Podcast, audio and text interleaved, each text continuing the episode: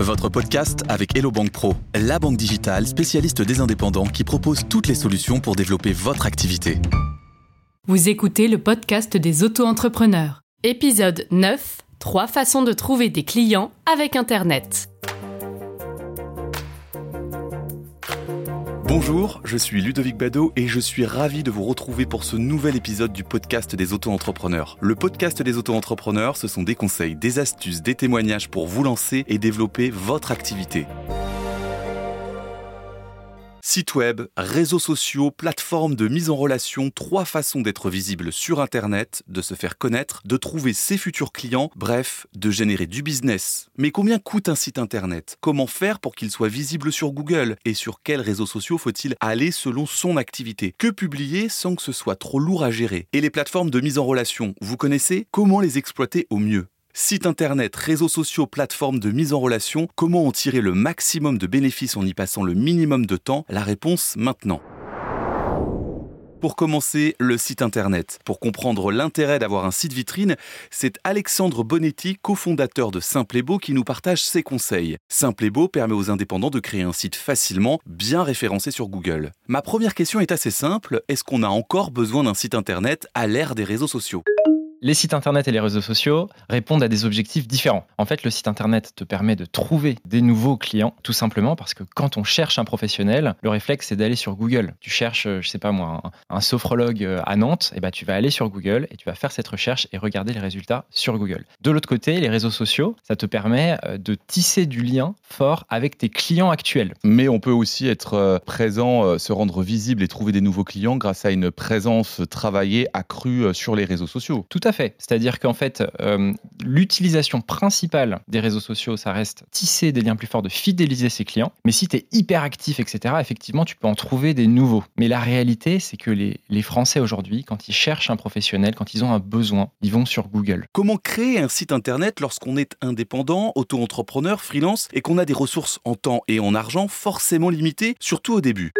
Pour synthétiser, il y a trois façons de euh, créer ton site internet. Soit tu le fais tout seul avec une solution comme euh, WordPress, par exemple. Il y a des avantages et des inconvénients. L'avantage, c'est le prix, c'est quasiment gratuit. L'inconvénient, c'est que tu vas y passer beaucoup de temps. Si tu veux le référencer, bah, il faut que tu développes tes compétences techniques pour monter sur, euh, Google. C'est pas facile. La deuxième façon de créer un site internet, c'est de passer par une agence classique ou des freelances, des designers. L'avantage, bah, c'est que tu vas avoir un site vraiment sur mesure, créatif mais l'inconvénient, c'est le prix.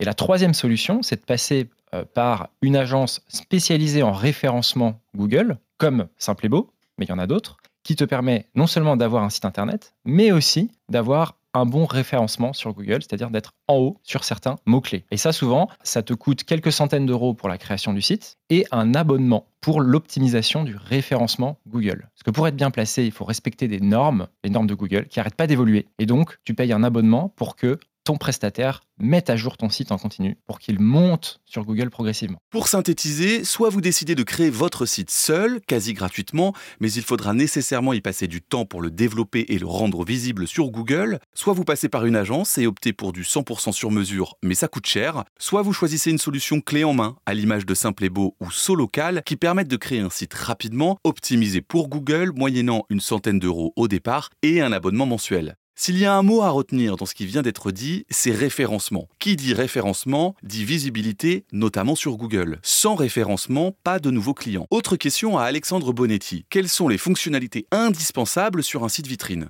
Première fonctionnalité, la possibilité de collecter des avis clients, des témoignages positifs de tes clients et de les afficher sur ton site internet et sur ta fiche Google. C'est la carte de Google, Google Maps, qui apparaît dans les premiers résultats quand tu fais une recherche, par exemple, coach sportif Versailles. Eh ben, tu vas pas avoir que des sites internet. Tu vas aussi avoir une carte avec des points rouges dessus qui euh, présente finalement les coachs sportifs qui sont autour de toi. Et c'est pareil pour tous les professionnels, pour toutes les activités. Et donc, euh, sur cette fiche, c'est extrêmement important d'avoir des avis positifs. Donc, une première fonctionnalité importante, c'est d'avoir un module qui permet de collecter ces avis, de les afficher sur ton site et sur la fiche Google et d'y répondre très facilement. Deuxième idée de fonctionnalité, avoir un blog. Avoir un blog sur ton site internet, ça te permet de mettre euh, des contenus, des photos, des articles. Ça montre à Google que ton site est vivant, donc ça va le faire monter dans les résultats. Et ça permet aussi aux internautes de voir que tu es expert Arrêtons-nous une seconde sur la fiche Google My Business car en plus d'être gratuite, elle est très efficace pour le référencement local, c'est-à-dire le référencement dans votre zone géographique. En plus, comme l'a dit Alexandre, la fiche Google My Business permet de collecter les avis clients à une époque où les témoignages sont fondamentaux.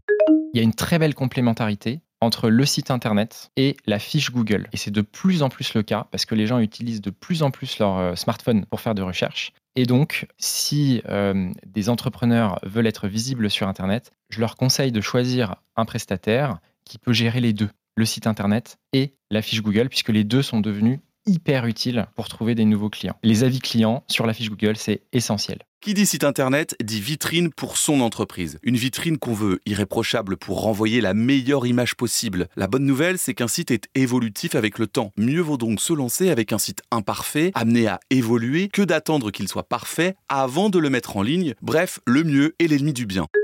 Il y a beaucoup de professionnels qui sont très stressés euh, à l'idée de mettre leur site internet en ligne parce que c'est leur image. Nous, ce qu'on leur conseille, c'est euh, de commencer avec une première version qu'on met en ligne rapidement parce qu'ils pourront toujours la faire évoluer après.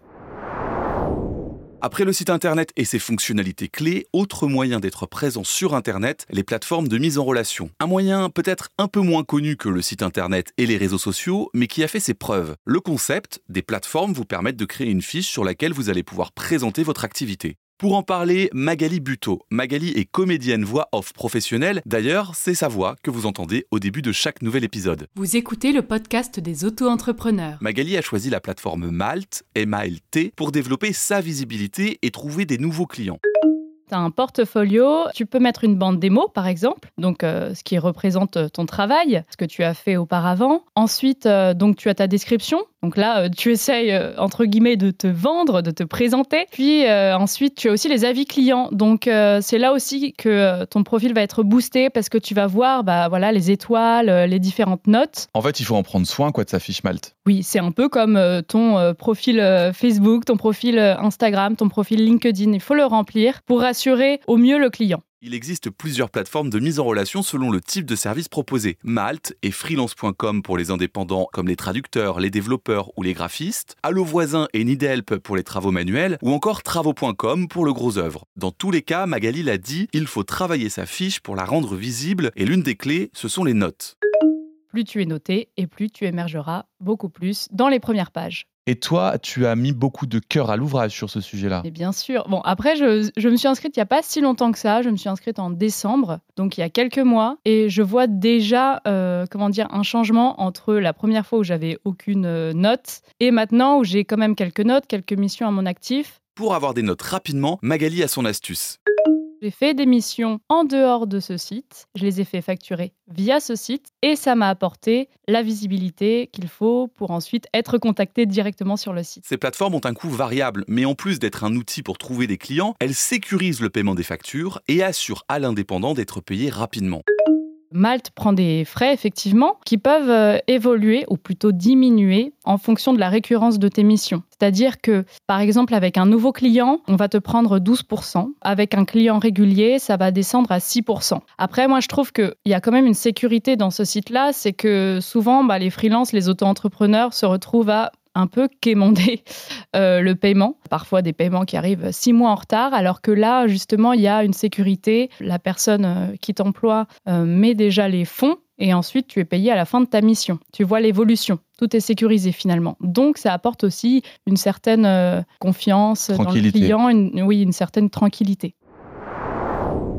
Place maintenant aux réseaux sociaux. Faut-il être sur tous les réseaux sociaux? Que publier? À quel moment? Et comment s'organiser pour que la gestion des réseaux sociaux ne devienne pas un poids? Pour répondre à ces questions, Jonathan Noble, fondateur de Swello, un outil 100% français pour centraliser la gestion des réseaux sociaux, et Juliette Cadeau, fondatrice d'une agence de communication spécialisée pour les réseaux sociaux c'est un écueil dans lequel on tombe souvent quand on crée son entreprise, euh, c'est qu'en fait on fait passer son entreprise au dernier plan. C'est-à-dire qu'on s'occupe que de ses clients. En négligeant la communication, on néglige son entreprise. Et je parle en connaissance de cause puisque je l'ai moi-même fait pendant trois ans. J'ai mon entreprise depuis quatre ans. Ça fait que un an et demi que je communique autour de mon entreprise. Donc j'en sais quelque chose. Laisser tomber sa communication, c'est un peu laisser tomber son entreprise et la traiter comme quelque chose de second plan, alors que ça devrait pas être le cas. Nul doute que si les réseaux sociaux et la communication en général ont tendance à passer progressivement au second plan après l'engouement des débuts, c'est parce que publier régulièrement demande du temps. C'est pourquoi, selon Jonathan Noble et Juliette Cadeau, il ne faut pas chercher à être partout en concentrant son énergie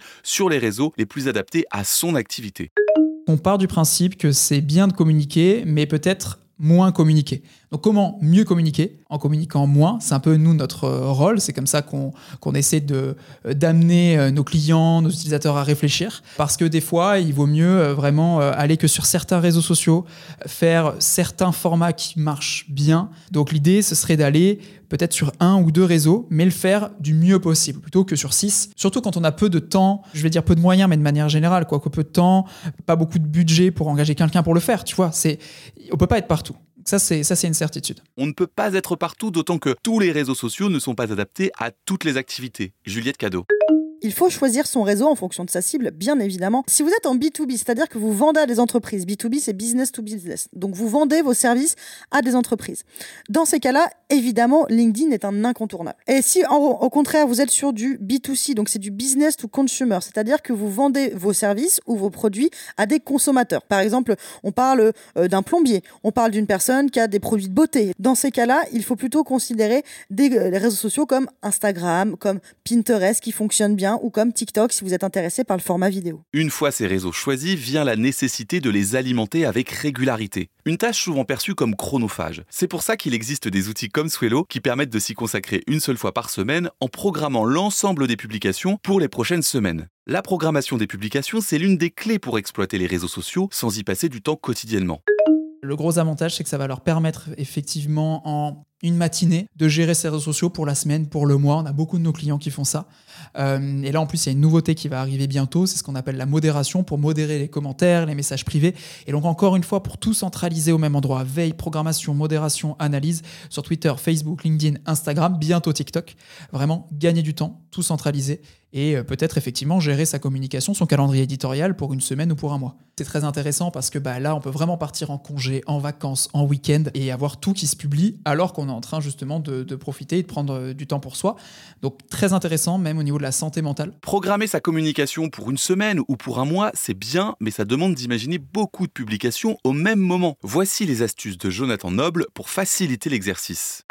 On appelle ça batcher du contenu, donc faire beaucoup de contenu en très peu de temps. Ça fonctionne, mais à mes yeux, il faut mélanger avec du naturel, du euh, sur le coup. Par exemple, chez Swillow, on essaie de faire un contenu ouais, pour deux semaines à un mois en avance. Et au milieu, on a dans le calendrier éditorial des trous qu'on remplit avec de l'actu, avec du quotidien, des sorties de fonctionnalités. Mais ça peut fonctionner. Pourquoi?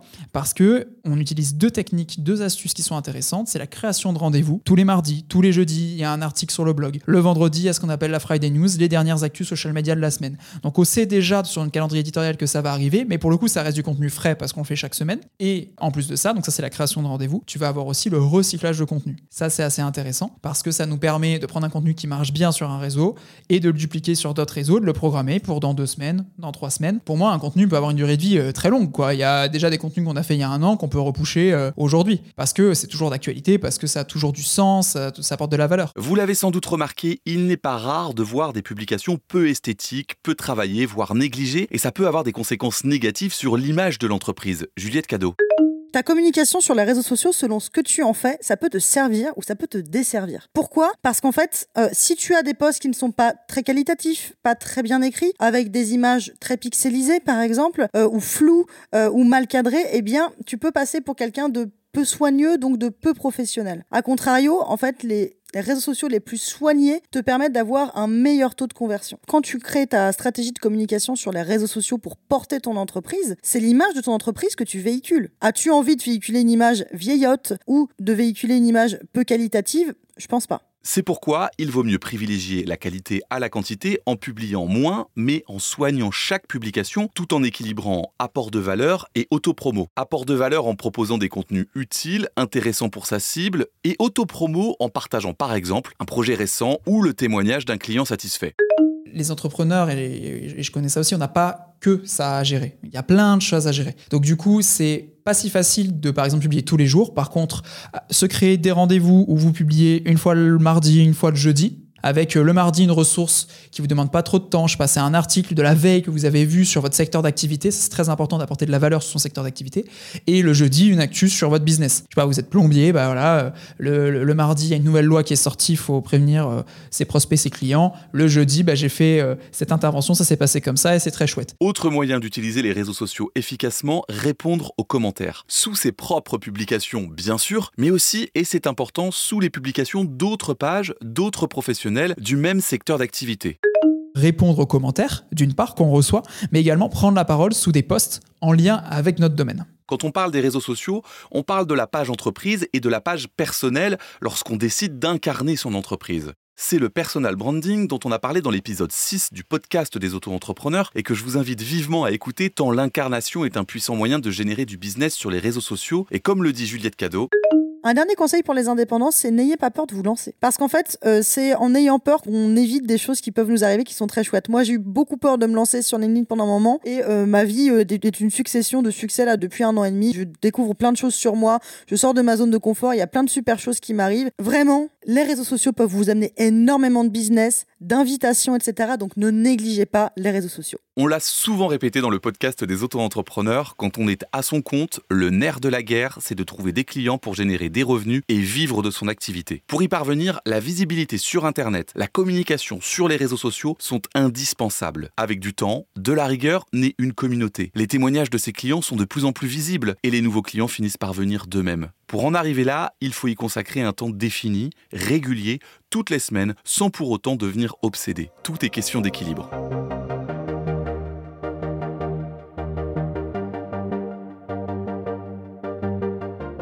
C'était le podcast des auto-entrepreneurs. Retrouvez les autres épisodes sur bfmbusiness.fr et sur l'application BFM Business.